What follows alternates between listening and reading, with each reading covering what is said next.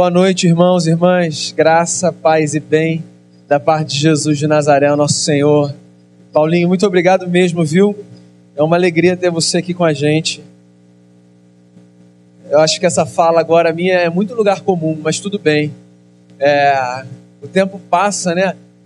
Eu estava ouvindo Paulinho, estava lembrando, a gente adolescente, indo para os acampamentos da MPC, aí jogava bola um pouquinho, aí ficava sentado lá embaixo da árvore, Paulinho tocando violão. É tanto tempo bacana, agora a gente já está casado, já tem filho, já pastorei igreja. Deus é muito bom, é muito bom ver você aqui, Paulinho, ver o que Deus está fazendo através da sua vida. Tá bom? Obrigado mesmo. Irmãos, uma das coisas que Paulinho disse no louvor, e eu queria aproveitar, antes de ler o texto, que ele aprendeu, e eu acho que todos aprendemos em alguma medida, é sobre a beleza da gratidão. E se você não chegou aqui no comecinho da nossa celebração, Caleb deu uma fala aqui explicando o nosso cenário. A gente trouxe uma sala para cá, porque essa história começou na sala de uma casa que nos acolheu enquanto éramos um sonho. E quem caminha já há um tempo aqui na igreja vai pensar que essa fala minha agora é uma fala dispensável, porque os donos da casa é que que os donos dessa casa que acolheu a igreja enquanto projeto são tão amados e conhecidos que alguém aí provavelmente vai se perguntar, mas como é que alguém não sabe de quem que você está falando? Mas é possível que você esteja aqui hoje pela primeira vez e eu queria chamar o meu avô e minha avó aqui. A minha avó vai me matar. As vó, Vó não mata. A Bíblia fala, vó, não matarás. então.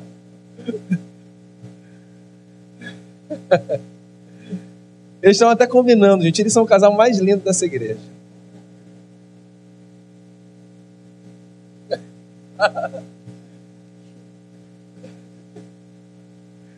Olha só, há 20 anos essa igreja começou na casa meu avô e da minha avó. E alguns de vocês estavam lá. Eu me lembro da nossa primeira reunião enquanto célula. Era aniversário da Ju, não sei se a Ju está aqui hoje. Dia 4 de fevereiro de 1998. E eh, uma coisa o apóstolo Paulo fala numa das cartas que ele escreve é que a gente deve honra a quem é digno de honra, né? Paulo fala: não fiquem devendo nada a ninguém. A única coisa que vocês devem dever é o amor. É, e Paulo diz que a gente deve honrar as pessoas que são dignas de honra. E para além de fazer parte dessa igreja desde o início, eu tenho também deve chamá-los de vô e de vó. E vô e vó, a gente montou essa sala aqui numa forma de tentar relembrar daquele tempo em que a gente cabia numa sala de uma casa. E tem até uma foto linda de vocês ali, viu? Vocês são muito amados, muito amados. E a gente é, deve a Deus a nossa, a nossa gratidão e a Jesus de Nazaré, o nosso Senhor, por tudo o que ele faz na nossa vida e fez ao longo desses 20 anos. Depois de Jesus, a gente deve a vocês, ao pastor Luiz e a Elda. Muitas mãos contribuíram, é evidente, seria a leviandade da minha parte não mencionar isso. Muitas mãos contribuíram e contribuem desde 1998 para que nós estivéssemos aqui como uma comunidade de fé nesse bairro. Mas vocês são um instrumento muito precioso nas mãos de Deus para essa igreja. Eu amo vocês demais. E eu sou o neto preferido de vocês. A gente quer orar por vocês. Obrigado, Pai, pela vida dos meus avós, que sonharam o sonho de viver nesse bairro uma igreja. Obrigado pelo tanto que eles dedicaram de investimento emocional, de recurso financeiro, de tempo, de sabedoria partilhada. Obrigado por aquela casa que até hoje não tem não tem chave na porta porque está sempre aberta para receber quem precisa. Tantas orações já foram feitas ali, tantos aconselhamentos, tantos milagres. O sonho, Deus, de uma igreja construída, o pão partilhado, um lugar vago para quem precisava chegar. E a gente não está falando de 20 anos atrás, isso continua a acontecer hoje. E é tão bom a gente ver a generosidade contínua de um casal que se dispôs a ser espaço para a atuação do Teu Espírito Santo através da vida deles.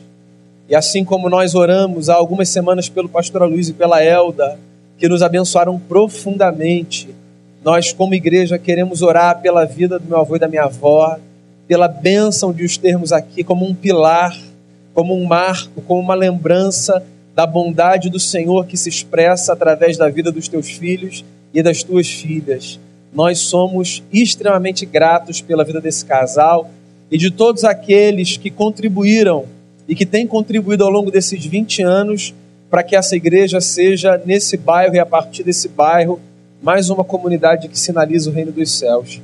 Que o Senhor recompense com graça, com bondade, com amor e com misericórdia na vida deles dois e de toda a grande família e dessa família da fé. É no nome de Jesus que nós oramos e os abençoamos. Amém.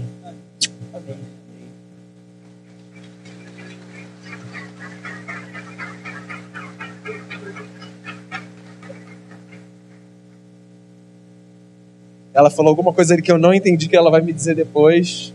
Eu estou com um pouco de medo, gente. Vamos para o texto? É Mateus 13.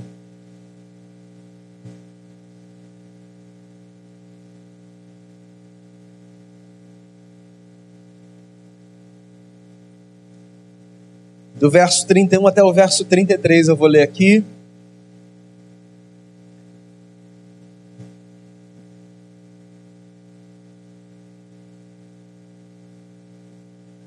E a palavra diz assim: olha só.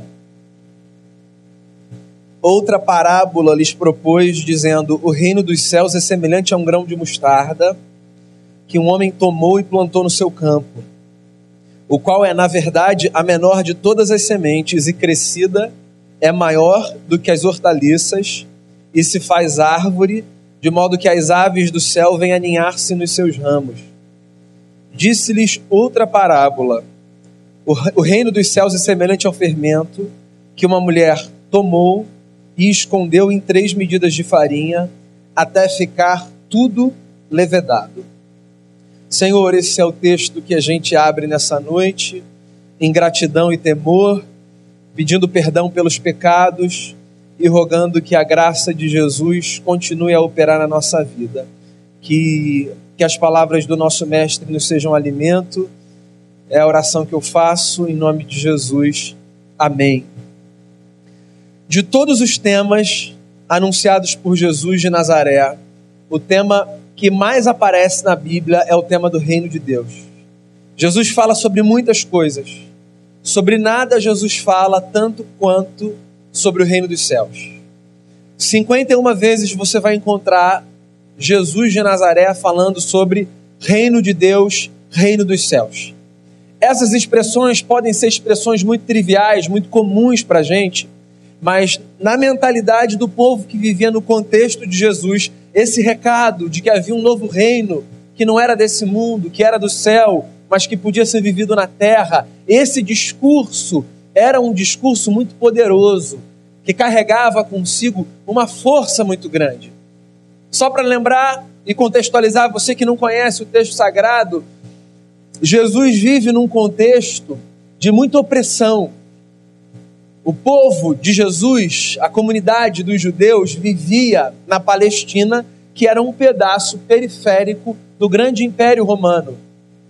Então, Jesus e os seus irmãos de fé e de raça não viviam com muita tranquilidade e com muita paz, porque, como povo oprimido, eles dependiam da boa vontade do seu opressor. E boa vontade e opressor não são expressões que combinam na mesma frase. Ou seja, era um povo que vivia sofrido, sofrendo, cheio de angústia, cheio de dor. E Jesus aparece nesse cenário dizendo para as pessoas que o reino dos céus estava ali, que o reino de Deus estava chegando.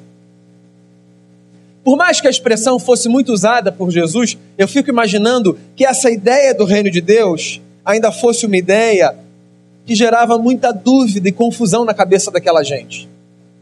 Porque olha só, pensa comigo, um povo que é ao longo da sua história oprimido e que nunca teve a sua vez de oprimir, porque essa é a lógica de quem passa muito tempo debaixo de opressão, vai chegar a minha vez de me vingar. Um povo que sempre foi oprimido, quando pensa em reino, não consegue pensar de nenhuma outra forma que não seja a partir dessas categorias da violência.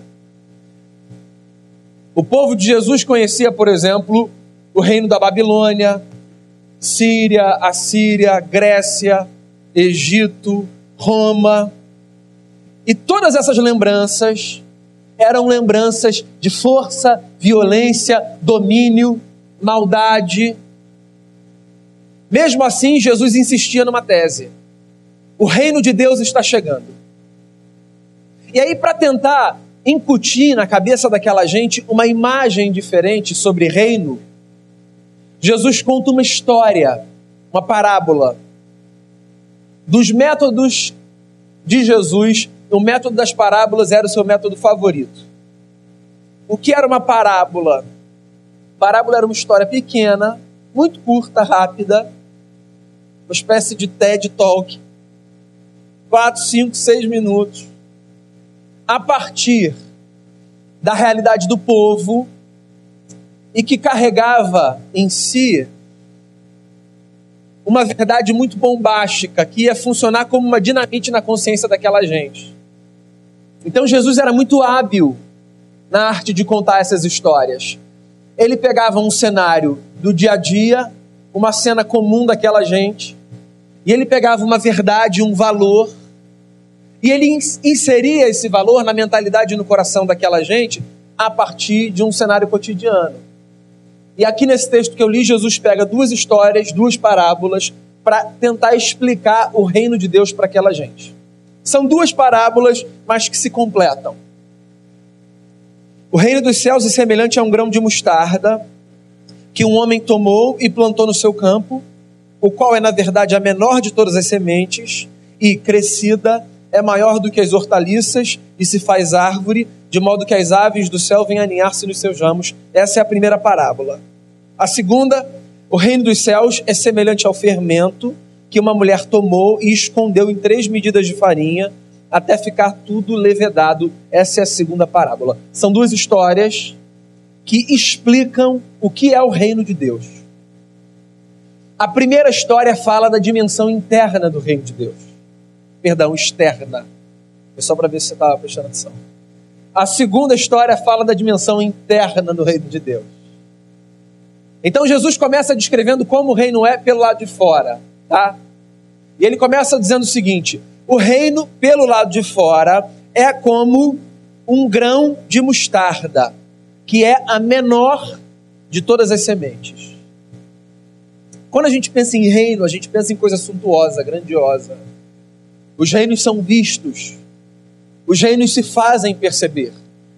Os reis, quando estabelecem os seus reinos, fazem questão de deixar aos olhos de todos os seus sinais, para que todos percebam o tamanho do seu poder. Jesus vai na contramão e diz assim: o reino de Deus é como uma semente. O reino de Deus, trazendo para o nosso contexto aqui de 20 anos, é como uma comunidade que começa na sala de uma casa. O reino de Deus começa a se manifestar a partir de realidades pequenas, de experiências triviais, de inícios despretensiosos.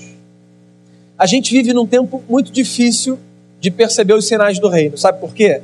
Porque esse tempo é um tempo marcado pelo suntuoso e pelo grandioso. As coisas só são dignas de serem vividas, descritas e compartilhadas se elas forem grandes o bastante para que impressionem as pessoas. Então nós somos muito impressionados com números, nós somos muito impressionados com dimensões, com alcances, com compartilhamentos, com curtidas e coisas do tipo. E Jesus sinaliza para a gente uma coisa muito bacana. Jesus sinaliza para a gente a importância das experiências que são imperceptíveis aos olhos. Porque são elas, na verdade, as experiências que fazem com que toda uma realidade surja. Eu queria, por exemplo, encorajar você a se lembrar da primeira vez que você ouviu do Evangelho. Pode ter sido na sua casa como Paulinho disse que foi na dele, como da minha parte foi na minha também. Pode ter sido na igreja, pode ter sido numa conversa despretensiosa com um amigo, uma música que você ouviu e que te deu a sensação de que você precisava procurar um lugar para ouvir mais sobre aquele evangelho, sobre aquela mensagem. A nossa história, ela é marcada pelos grandes eventos. Então nós nos lembramos, por exemplo, dos grandes acontecimentos porque eles são mais fáceis de marcarem a nossa vida. Mas a verdade, meus amigos, é que os grandes acontecimentos, eles só são um intervalo do que verdadeiramente significa a nossa história. Porque a nossa história é essa continuação de pequenas experiências que são como essa semente do reino lançada por Deus através de pessoas, para que experiências cresçam dentro de nós. Eu queria encorajar você nessa noite a perceber as sementes do reino que têm sido lançadas na sua vida. E a perceber também as oportunidades que você tem de lançar sementes na vida de outras pessoas a partir da consciência do reino. Imagina se todos os dias, ao sair de casa para trabalhar, você tivesse a consciência de que simbolicamente você carrega consigo no bolso um saco de sementes, sementes santas, sementes do reino, e de que de alguma forma você tem o compromisso de lançar pelo menos uma semente por dia na história de alguém. Imagina o impacto que essa semente, às vezes invisível, inclusive, por aquele em quem você a lançou. Imagina o impacto que essa semente pode ter na história daquela pessoa, na vida daquela família, numa casa. Olha só, deixa eu dar algumas sugestões despretensiosas aqui. Simples. Você não precisa pensar em nenhuma estratégia grande, não. Pensa na gentileza com a qual você trata um vizinho seu e que é muito contracultural num mundo onde pessoas estão desaprendendo a dar bom dia, boa tarde, boa noite. Pensa. Pensa no poder de uma palavra doce que abrando o coração. Numa hora em que o cenário todo pedia gente que jogava mais lenha na fogueira.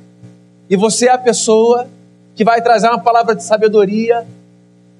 Lembra, por exemplo, na possibilidade que você tem de orar por alguém vulnerável, que precisa de um afeto, que precisa de uma palavra. E você pode pensar em N coisas. Eu queria encorajar você a ser como essa pessoa que carrega na história sementes que podem ser lançadas Agora, eu queria que você desse mais um passo. Eu queria que você fizesse isso sem carregar dentro de si a expectativa de ver essa semente crescer na velocidade que você acha que ela deve crescer. E qual é a palavra que eu quero te dar para que você descanse o coração? Eu quero te dar a palavra de Jesus. E a palavra de Jesus diz o seguinte: O reino de Deus é como uma semente lançada que no devido tempo, cresce e se torna árvore. Quando eu falo para você que a gente deve aprender a valorizar esses pequenos começos invisíveis de relacionamentos, de histórias, de capítulos, eu não estou dizendo que você deve abandonar a expectativa de ver aquilo crescer. Até porque ver o crescimento das nossas experiências é fonte de encorajamento para a gente. Não é verdade? Quando você se engaja numa jornada com alguém, da tentativa de fazer com que essa pessoa perceba o evangelho, quando você entra num relacionamento na tentativa de fazer com que ele funcione, é bom que você veja funcionar. É bom que você veja as coisas acontecerem. Porque quando nós investimos em projetos, pode ser projeto relacional, profissional, pessoal, de qualquer ordem, nós temos a expectativa de que eles funcionem, de que eles vinguem, de que eles cresçam. E aí tem uma palavra bacana de Jesus que ele diz que o reino é como essa semente lançada que vira árvore. Então, olha só, às vezes eu acho que a gente sofre de um mal, o mal de tentar controlar todos os processos dessa transformação de semente em árvore. E nós não temos a gestão desse processo. Porque a gente vive num tempo muito mecanizado, onde a gente consegue controlar quase tudo, a gente vive também com a sensação de que a gente consegue controlar tudo. Eu me lembro de uma vez o pastor Ricardo Barbosa, da Igreja Presbiteriana do Planalto, numa reunião com um grupo de jovens que participavam de uma mentoria, dizendo assim: Quando os meus filhos eram adolescentes, na verdade ele começou dizendo o seguinte: o celular diminuiu a minha vida de oração. Assim, nunca tinha pensado nessa relação, né? Celular e vida de oração. E aí então ele disse: quando os meus filhos eram adolescentes e eles saíam, e eu ficava angustiado, pensando por que, que eles não chegavam, eu orava. Falava, Senhor, guarde os meus filhos e que eles cheguem em paz. Hoje eu tenho a bênção da tecnologia. Consigo ligar e saber se está bem. Só que, por outro lado, disse ele, tem um efeito colateral. Eu não oro mais pedindo para que Deus os traga em paz. Eu só dou uma olhada ali, ó, no Amigos, para ver onde é que eles estão, e vejo, é, daqui a pouquinho eles estão chegando em casa. Tem um ponto aí, né? Esse, esse ritmo de vida que a gente vive, essa rotina que a gente tem, esse cenário que nos cerca, facilita a nossa vida em muitos aspectos, mas ele nos dá algumas falsas sensações. Nos dá, por exemplo, a falsa sensação de que nós controlamos todos os processos da vida. E nós não controlamos. Às vezes nós queremos que coisas aconteçam numa velocidade maior do que elas vão acontecer. E a gente precisa aprender a esperar o tempo de Deus, o tempo da terra fazer o seu trabalho e transformar a semente numa árvore. Mas há uma palavra de Jesus: o reino cresce. Ninguém impede o crescimento do reino. Tertuliano disse isso certa vez, né? Numa época em que a igreja era perseguida, a ponto de muitos cristãos serem mortos. Ele disse: o sangue dos mártires é a semente do evangelho. Hoje de manhã, no final da mensagem, o Caleb, o Guilherme leu um texto que falava também sobre isso, né? Sobre como a igreja nos primeiros séculos surpreendia todas as expectativas porque a despeito da perseguição ela crescia. O reino de Deus ele não pode ser parado, contido, ele cresce, ele expande, ele avança. Então olha só, dos processos que você não consegue controlar, abra mão da tentativa de controlar, porque o reino vai crescer. Simplesmente lance as sementes e regue a terra.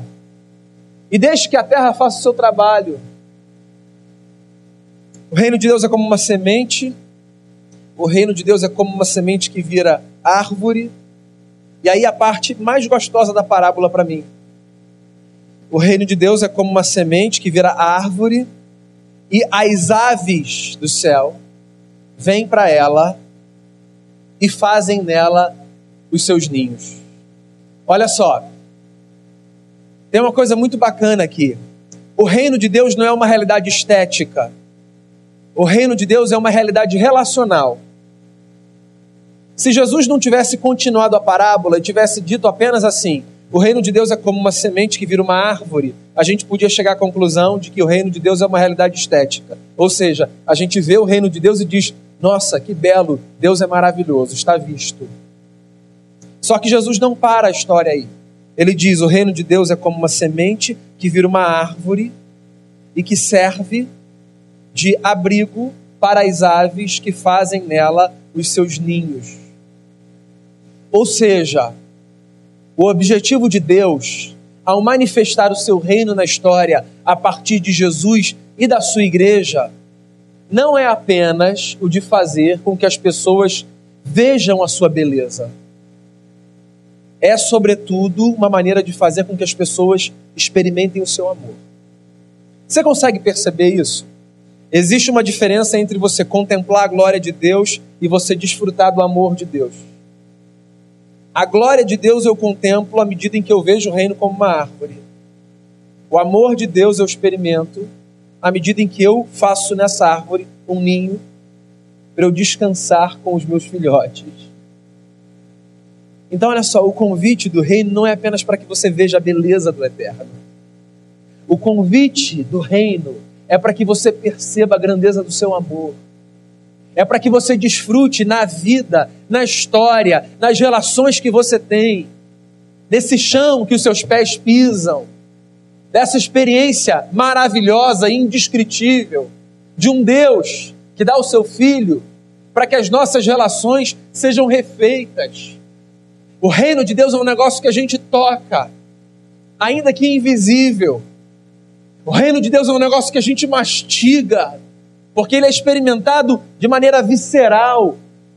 O reino de Deus é uma realidade que atravessa a nossa história. Porque não tem a ver apenas com você contemplar. Tem a ver com você fazer dessa árvore a sua morada. Que bom que a gente não cabe mais na sala de uma casa. E não porque a gente conseguiu construir um prédio maior, mas porque a gente está conseguindo fazer alguma coisa que dá às pessoas a impressão de que elas podem não apenas chegar aqui, mas construir história aqui. Porque não tem a ver apenas com você estar aqui, tem a ver com você ser parte dessa comunidade e contribuir com seus dons, com seus talentos, com os seus recursos, com aquilo que Deus tem colocado na sua mão.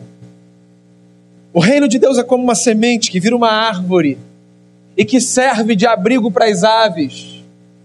O reino de Deus, diz Jesus ao descrever a experiência do reino pelo lado de dentro, é semelhante ao fermento que uma mulher toma e esconde em três medidas de farinha até ficar tudo levedado. Como do lado de fora, do lado de dentro, o reino também gera crescimento. E tem um negócio: o reino se espalha e contamina tudo pelo lado de dentro.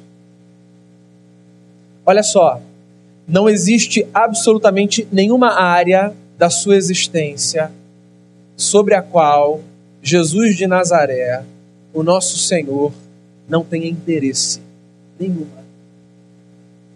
A gente fez uma coisa muito louca com o passar da história. A gente segmentou a nossa vida de tal forma que a gente acha que a gente tem uma vida que a gente chama de espiritual e que a gente tem uma outra vida que a gente chama de qualquer coisa. Na verdade, a gente tem mais vida de, do que gato. Você pode perceber isso se você frequentar uma reunião de oração. As pessoas vão falar assim, ó, eu quero pedir oração pela minha vida profissional, pá, um. Quero pedir oração pela minha vida é, sentimental, dois.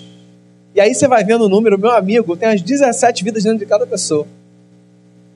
A gente tem uma vida, uma, una, inteira. Jesus de Nazaré tem interesse nela toda tem interesse em cuidar de tudo aquilo que diz respeito à nossa existência. A maneira como a gente trabalha, a maneira como a gente lida com a nossa família, como a gente ama o próximo, como a gente cuida do vulnerável, como a gente luta pela manifestação da justiça, como a gente serve na igreja, como a gente serve fora da igreja. O reino não é uma experiência que fica restrita a uma dimensão religiosa da nossa existência. O reino é como o fermento que leveda a massa toda ele se espalha. E isso significa, sabe o que na prática? Que se existe alguma área da sua existência que você, por ignorância ou por teimosia, não rendeu ainda o seu controle aos pés de Jesus, então está te faltando percepção correta sobre o que o reino significa. Abraham Kuyper, que foi ministro holandês, um dos grandes teólogos do passado, de um passado recente, poucos séculos atrás, disse uma frase que é bastante conhecida e verdadeira. Ele disse assim: Não existe um centímetro quadrado no universo acerca do qual Cristo, Senhor de tudo, não possa dizer é meu. Pois o mesmo se aplica à nossa vida.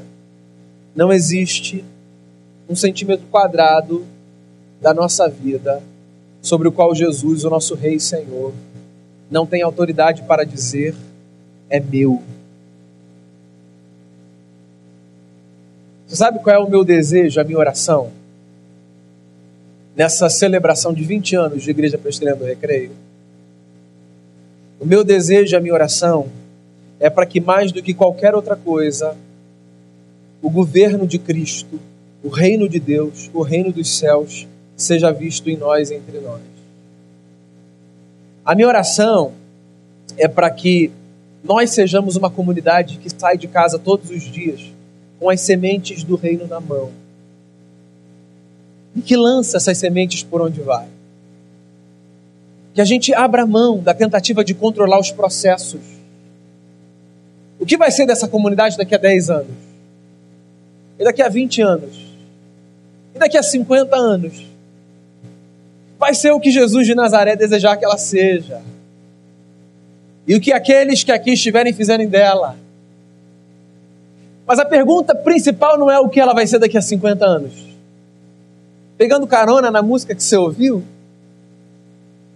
a pergunta principal é: o que ela pode ser hoje? Que comunidade a gente pode ser hoje? Que semente a gente pode ser, ou que semente a gente pode lançar, quando daqui a gente sair e voltar para nossa casa? Lance as sementes do reino. Deixe Deus fazer a semente virar árvore e viva a sua vida de tal forma que as aves dos céus não se sintam espantadas. Pelo contrário, se sintam convidadas a fazerem dessa árvore morada.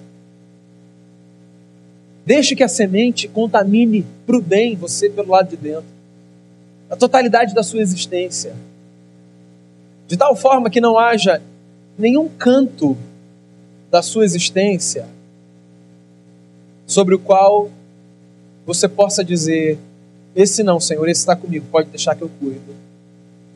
Que a totalidade da sua vida seja rendida a Jesus. E que Ele continue sendo o Senhor dessa comunidade de fé.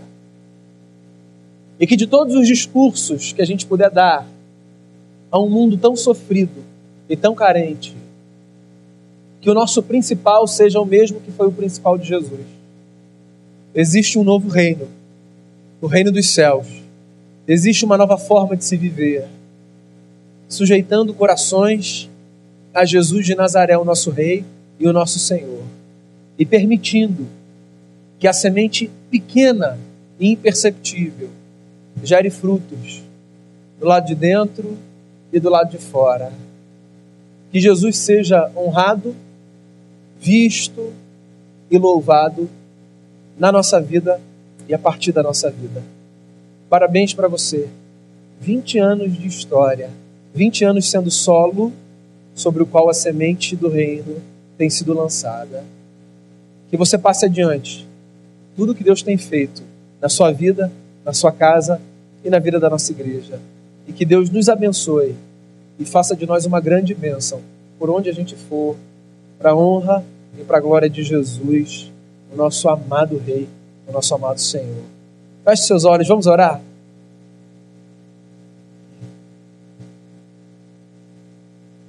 Você pode orar pela sua igreja, pela sua comunidade de fé?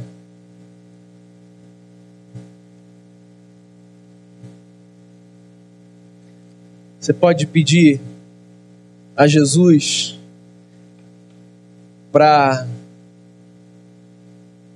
dar à nossa igreja sempre temor, graça, compromisso com a verdade, com a graça, como a gente viu hoje de manhã.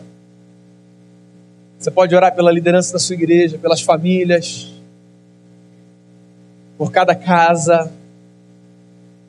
Vamos fazer desse momento um momento de oração e de gratidão a Jesus. Há espaço para você nessa árvore. Há espaço para você fazer desse lugar morada, somar com a gente, contribuir, aprender, ensinar. Há espaço para você sinalizar o reino dos céus, cheio do amor de Jesus, por onde você for.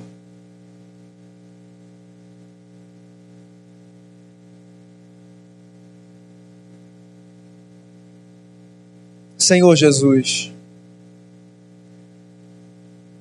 eu sou muito grato ao Senhor pela vida dessa igreja, por todos os nossos acertos, por todos os nossos erros, pelos melhores dias e pelos dias mais difíceis, por quem chegou a 20 e por quem chega hoje. Sou muito grato, Senhor, por a gente poder fazer parte de uma comunidade que acredita que existe um jeito diferente de viver nesse mundo. A gente quer viver como o Senhor nos, nos chama para viver. A gente quer viver uma vida empurrada pelo amor que desacelera o nosso coração quando a gente está ansioso, que dá coragem quando a gente está acovardado, que coloca o nosso pé no chão quando a gente está nas nuvens. A gente quer, Deus, ser permeado por esse amor que vem dos céus, que dá força, que é revestido de fé. A gente quer exalar o amor de Jesus.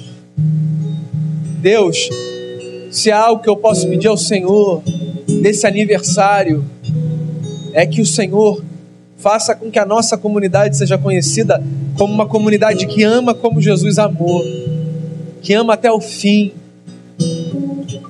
que haja muito mais do que beleza, que haja muito mais do que uma dimensão estética, que haja vida nessa árvore, até o ponto que as aves cansadas de voarem parem nos galhos das nossas árvores e façam neles morada. Senhor, que o Senhor tome a nossa história e faça da nossa história o que o Senhor desejar. Que o Senhor faça a gente crescer com saúde. Que o Senhor faça a gente crescer cheio de valor, cheio de compromisso com a ética do reino que quando olharem para a gente, digam ali é uma comunidade que carrega consigo a esperança do Evangelho, uma comunidade que acolhe, que ama, que ensina, que vive. Que cada família aqui seja profundamente abençoada pela verdade do Evangelho e que o amor, essa virtude bela e maior, sobremodo excelente, como disse o apóstolo, seja como um rio que flui de dentro de nós e que se espalha, levando consigo as sementes do reino que nós carregamos na nossa mão. Abençoa a nossa vida para a gente ser uma bênção por onde a gente for. É a oração que eu faço, te dando graças por tudo. Em nome de Jesus. Amém.